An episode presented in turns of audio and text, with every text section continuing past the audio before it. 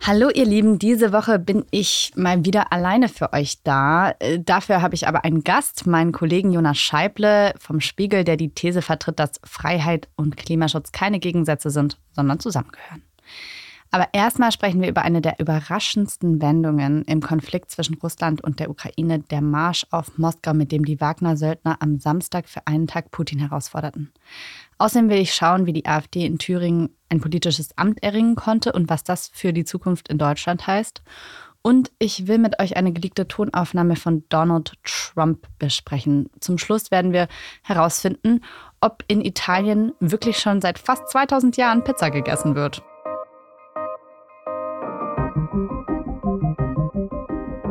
Ein DPA-Podcast für Podimo. Heute ist Donnerstag, der 29.06.2023. Ich bin Valerie Höhne und das ist der Stand der Dinge. Zum ersten Mal wird die AfD in Deutschland einen Landrat stellen, und zwar im Landkreis Sonneberg in Thüringen. This totally wins my case, you know. Except it is like highly confidential, yeah. secret. This is secret information. ЧВК «Вагнер» хотели расформировать. Мы вышли. Das war Jewgeni Prigoschin am vergangenen Samstag. Seine Söldnergruppe Wagner habe kurz vor ihrer Auflösung gestanden. Deshalb habe man sich auf den Weg nach Moskau gemacht. Am Ende habe man 200 Kilometer vor der Stadt gestanden. Ich weiß nicht, wo ihr wart, als ihr davon mitbekommen habt. Ich war ganz schön erschrocken. Und irgendwie hatte ich auch so ein bisschen gedacht, naja, vielleicht bringt das jetzt eine Wende im Ukraine-Konflikt. Also ich hatte sehr ambivalente Gefühle. Prigoschin hat wochenlang vorher schon gegen die russische Armeeführung gewütet, den Verteidigungsminister beschimpft, sich als Klartextredner gegen das Establishment profiliert. Aber dass er seine Leute wirklich nach Moskau geschickt hat, war schon eine Überraschung. Auch einfach deswegen, weil jetzt natürlich alle glauben, dass er sterben wird, weil er sich gegen Putin gestellt hat. Und Putin als Ex-KGB-Mann kann man sich irgendwie nicht vorstellen, dass er das einfach unbeantwortet lässt. Die DPA-Korrespondentin Hanna Wagner hat diese Stunden in der russischen Hauptstadt miterlebt und wir haben vor der Sendung mit ihr gesprochen. Hallo Hanna. Hi Valerie. Hanna, einen knappen Tag lang sah es so aus, als könnten die Wagner-Söldner bald in Moskau stehen. Hattest du Zeit, mal in die Stadt zu gehen und die Stimmung der Menschen einzufangen? Ja, auf jeden Fall. Also das ist natürlich auch für uns aus journalistischer Sicht super wichtig ähm, an so einem Tag, dass wir eben gucken, okay, ja, wie entwickelt sich hier die Stimmung, die Atmosphäre, was denken die Menschen? Ich war an dem Samstag dann ähm, nachmittags, am späten Nachmittag auch in der Innenstadt gewesen, ähm, direkt am Roten Platz und habe dort eben ja mich umgeschaut und auch mit Leuten gesprochen. Das war tatsächlich so jetzt, wenn man rein äußerlich drauf geguckt hat, total skurril, weil ähm, das war Sommerwetter, die Leute sind spazieren gegangen, hatten so einen Kaffee in der Hand, äh, manche haben ihre Hunde ausgeführt. Das war schon relativ bizarr, weil zu dem Zeitpunkt ähm, war hier in Moskau offiziell der Antiterrornotstand äh, verhängt worden. Die Truppen von Prigozhin standen zu dem Zeitpunkt circa 200 Kilometer von Moskau, also die sind so die Hälfte der Strecke von Rostov im Süden schon hochmarschiert gewesen. Und es waren in der Nacht vorher ähm, hier auch, auch Panzer und andere Militärfahrzeuge äh, sind hier so mitten durch die Innenstadt gerollt. Ähm, das war dann schon ein relativ absurdes Bild, erstmal diese Leute so zu sehen.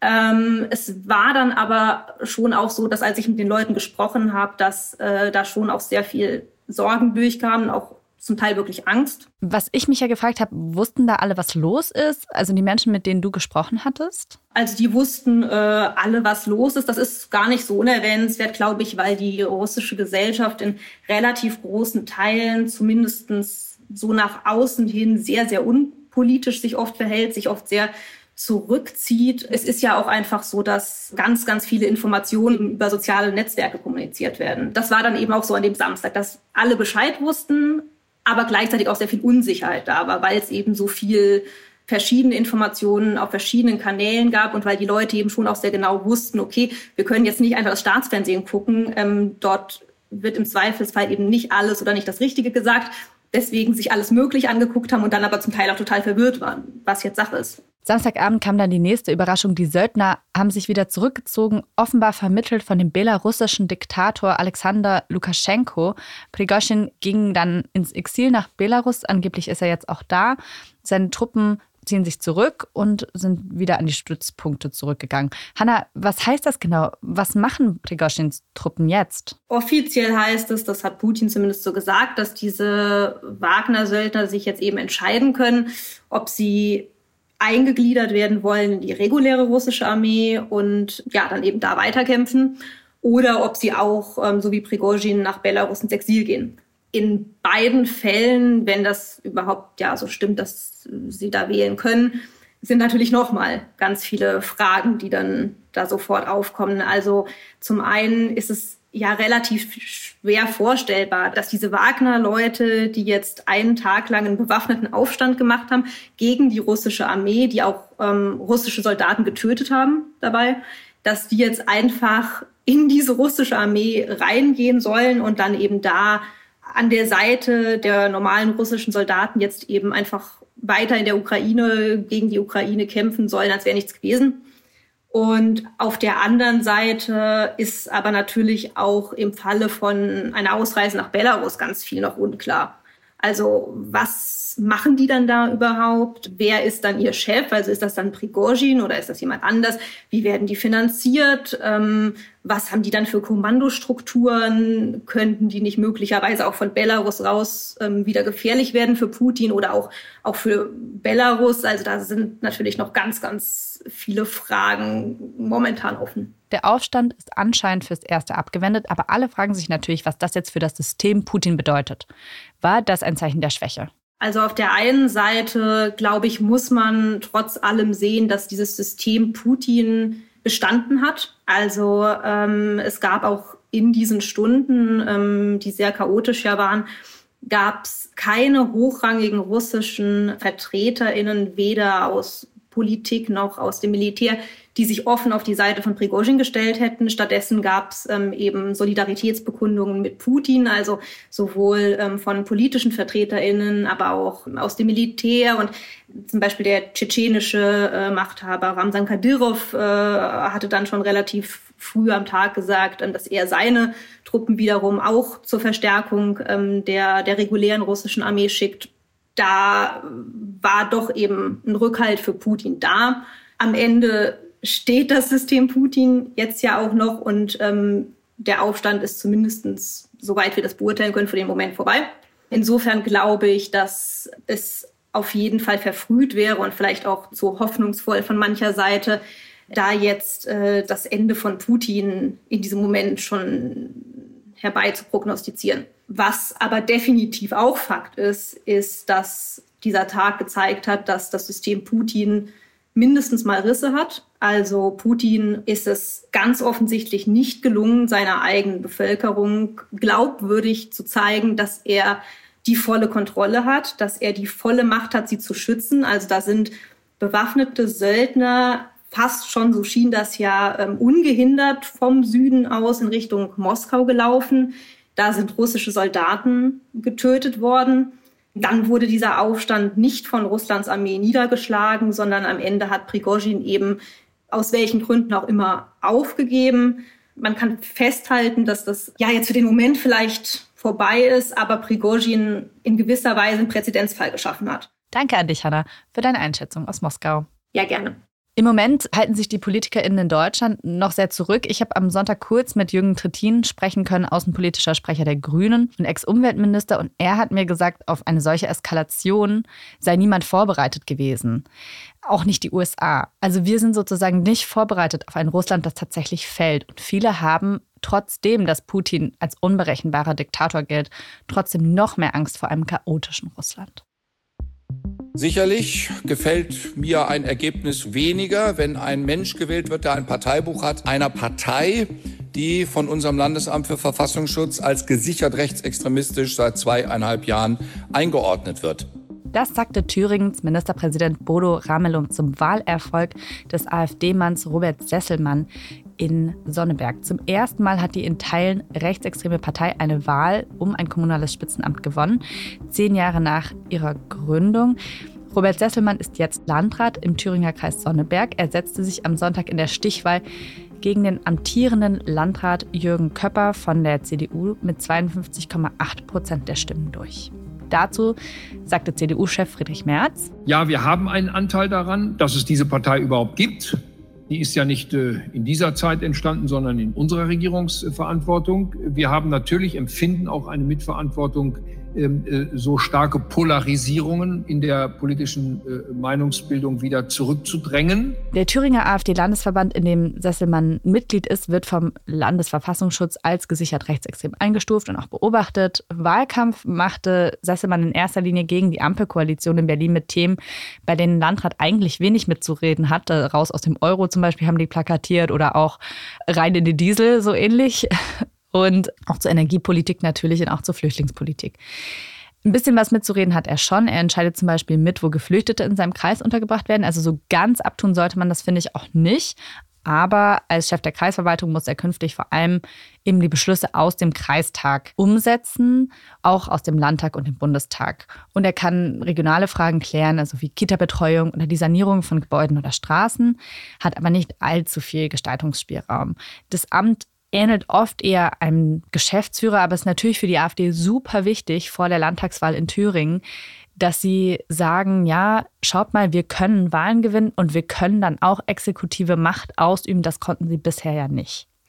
Der Landkreis Sonneberg, nur um euch ein bisschen Kontext zu geben, liegt im Thüringer Wald direkt an der Grenze zu Bayern. Da wird schon fränkisch gesprochen und es ist auch eine wirtschaftlich starke Region in Thüringen.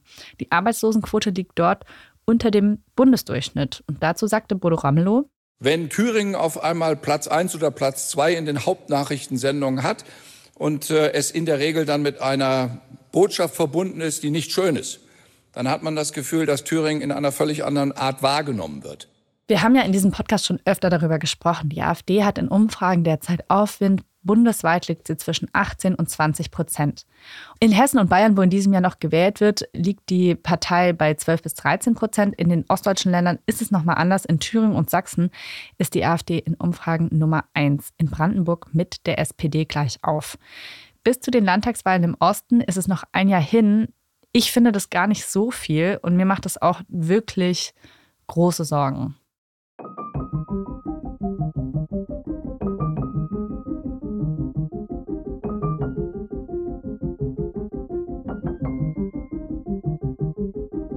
Es gibt ja Menschen, die fühlen sich durch eine angebliche Ökodiktatur bedroht, die nach deren Meinung zum Beispiel die letzte Generation in, in Deutschland errichten will.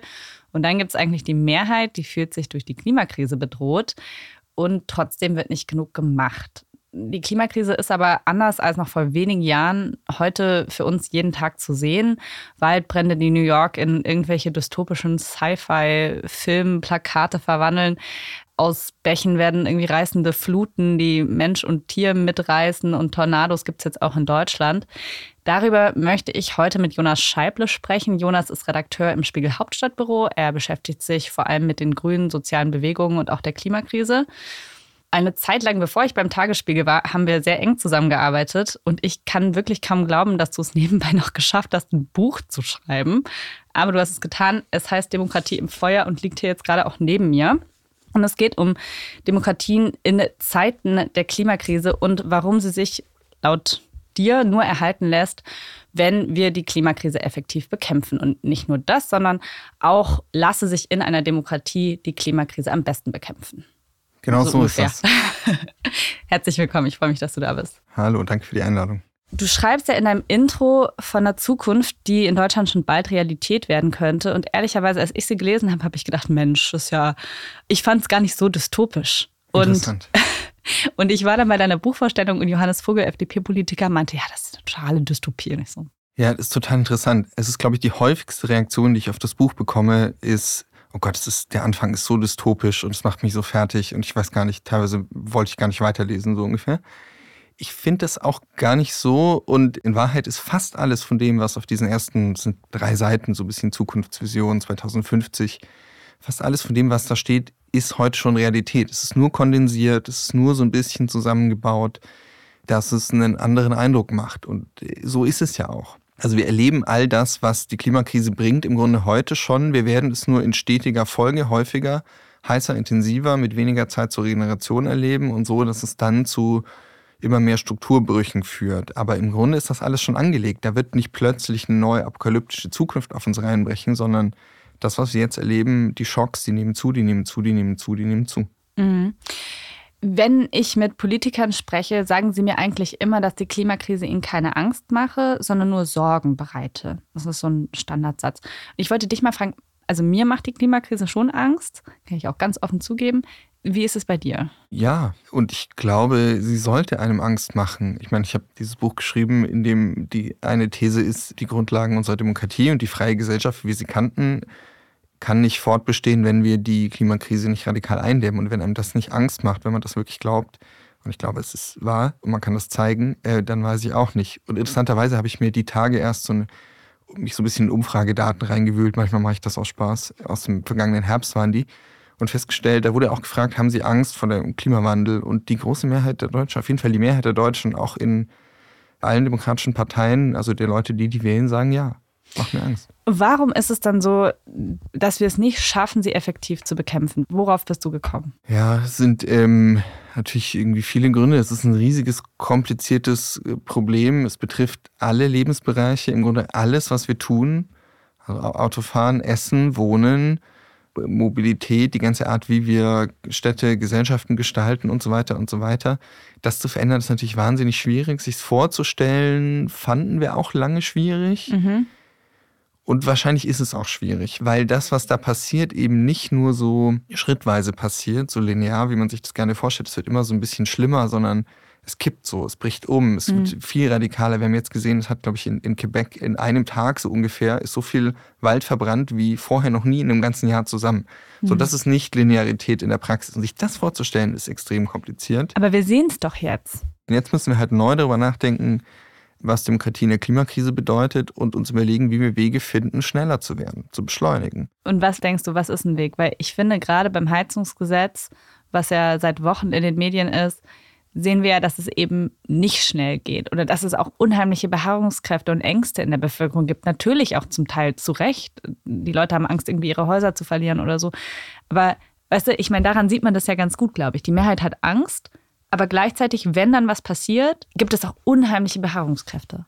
Ja, und das wird auch nicht aufhören. Menschen mhm. mögen oft Veränderungen nicht so gern, haben auch legitime Interessen. Und in Demokratien, allen komplexen Systemen, vor allem Demokratien, wird man darum nicht rumkommen.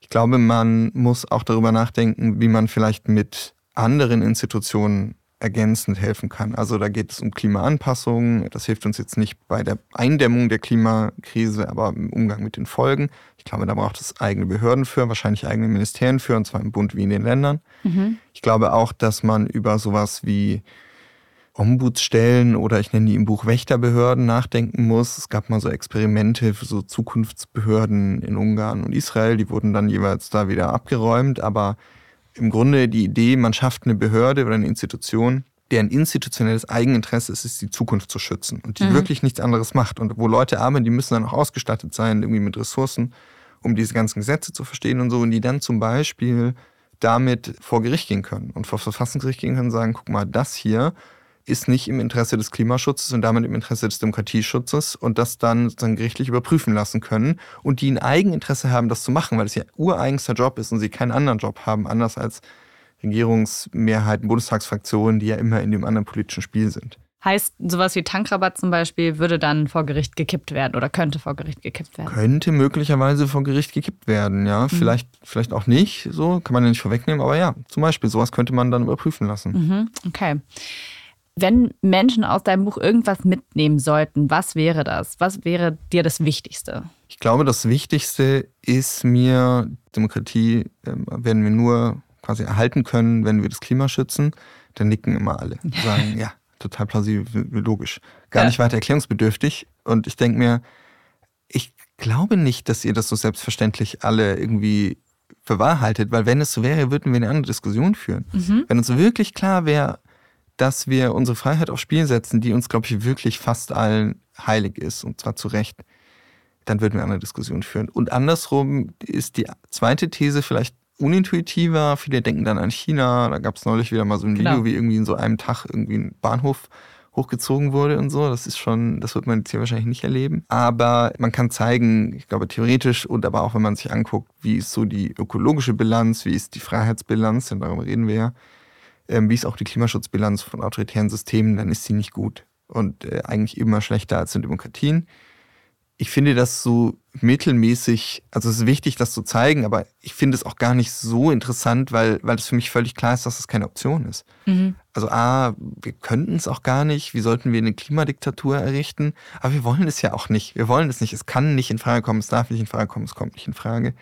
Deswegen, ja, die, nur, nur die Demokratie, ich glaube, nur die Demokratie wird es hinbekommen, wenn es jemand hinbekommt. Vielleicht die auch nicht. Glaubst du denn, dass Menschen jetzt, du hast gerade angesprochen mit Quebec, glaubst du, dass Menschen schneller handeln werden, dass wir tatsächlich vielleicht in so eine Art System kommen, wo wir anders diskutieren, weil unsere Freiheit erlebbar bedroht wird durch die Klimakrise?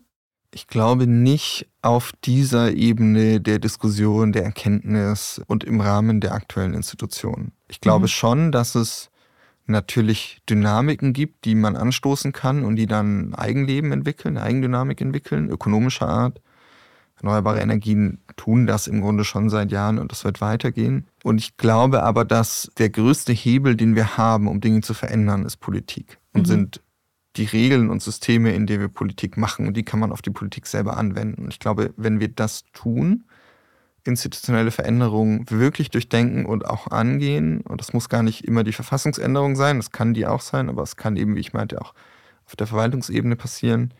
Dann, glaube ich, haben wir eine Chance, dass es künftig deutlich schneller geht, auch wenn der Weg dahin mühsam wird.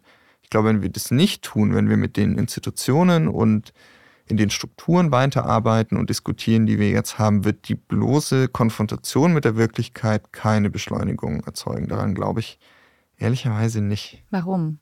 Weil wir erleben, dass natürlich A, davon die strukturellen quasi Hürden eines Systems nicht weggehen. Also die Demokratie ist eben so gebaut, dass sie eher langsam ist und das ist auch gut so gewesen. Aber jetzt ist es eben in dem Punkt nicht mehr gut. Hm und weil wir natürlich auch erleben, ich psychologisiere so ungern, aber dass sich Verdrängungsmechanismen zeigen und dass man, wenn man mit unangenehmen Wirklichkeiten konfrontiert ist, nicht immer einfach plötzlich umschaltet und sagt, ach so, okay, dann ändern wir jetzt einfach irgendwie mein Denken und mein Verhalten, sondern dass man die dann eben auch abwehrt. Und wir, wir sehen diese Diskussion. Und äh, die letzten Monate sind eher so, würde ich sagen, dass sich eine Tendenz abzeichnet, dass Klimaschutz wieder mehr so in die Rechtfertigungs- und Rechtfertigungsdruck gerät, mhm.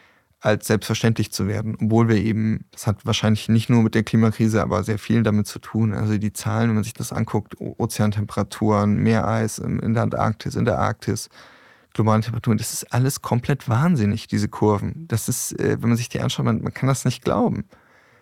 Und trotzdem läuft die Diskussion ja nicht dahin, dass wir uns irgendwie einiger sind, sondern dass das irgendwie umstritten ist. Ich muss auch sagen, also auch ich persönlich komme da immer wieder so an Punkte, ne? also zum Beispiel Verhaltensänderung. Ich glaube schon, dass sich mein Denken in den letzten Jahren auch verändert hat, aber mein Verhalten auch an manchen Stellen nicht. Also muss ich auch sagen. Und da, da gibt es auch so eine Dichotomie in mir, so eine Dissonanz. Ja, wir sind ja auch einfach keine rationalen Apparate oder so, in die man so Erkenntnis reinsteckt und dann kommt irgendwie Handlung raus, sondern wir haben Gewohnheiten, kennen, also würden vielleicht auch manchmal gerne früher aufstehen und laufen gehen und kriegen es irgendwie nicht hin und so. Also das ist ja alles irgendwie menschlich und klar. Und wenn man das dann hochskaliert auf eine komplexe Gesellschaft, dann sowieso. Hm. Deswegen glaube ich eben, dass man an die Ordnung quasi ran muss, an die Strukturen, an die Regeln und Systeme, in denen sich diese Gesellschaft politisch organisiert.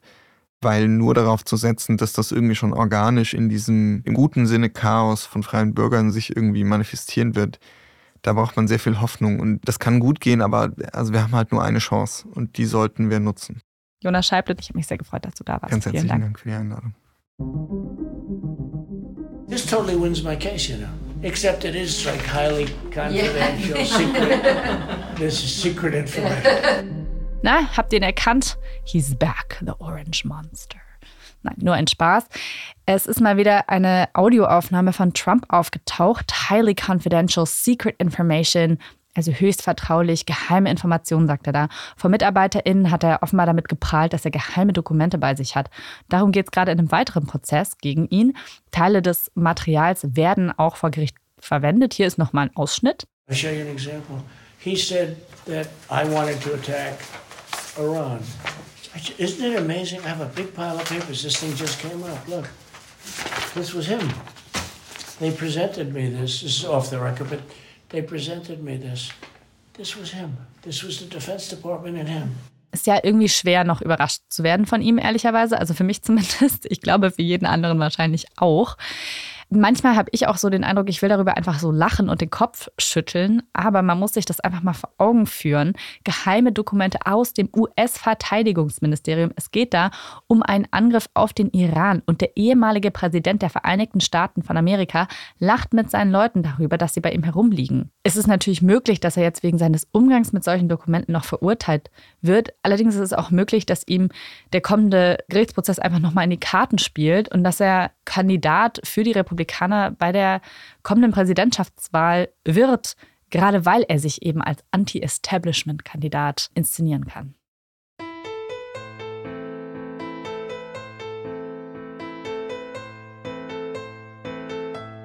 Leute, ich liebe ja Italien. Ich erinnere mich noch gut, ich war 2019 mit meinem Mann da und wir waren in Florenz in so einer kleinen Pizzeria und haben so die beste Pizza der Welt gegessen.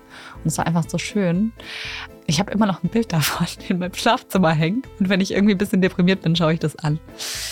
Und jetzt haben tatsächlich ArchäologInnen in Pompeji etwas ausgegraben, was die Frage aufwirft, ob es Pizza vielleicht schon vor 2000 Jahren gegeben hat. Pompeji ist ja die Stadt, die 79 nach Christus bei einem Vulkanausbruch zerstört wurde. Und dort ist ein Wandgemälde ausgegraben worden und auf dem sieht es so aus, als ob auf einem gut gedeckten Tablett eine Pizza liegt. Die Urpizza. Kann das sein? Laut ForscherInnen leider nicht. Denn zwei wichtige Zutaten gab es damals noch gar nicht in Italien: Tomaten und Mozzarella. Und ganz ehrlich, was ist eine Pizza ohne Mozzarella? Nicht viel wert. Was zeigt das Bild dann? Möglicherweise handelt es sich um einen Vorgänger der Pizza, ein mit Früchten belegtes Fladenbrot, eine Art Focaccia. Archäologen wollen einen Granatapfel und auch Datteln erkannt haben, die mit Gewürzen oder sogar so einer Art Pesto irgendwie angerichtet sind. Diesen Anschein erwecken zumindest gelbliche und ockerfarbene Punkte.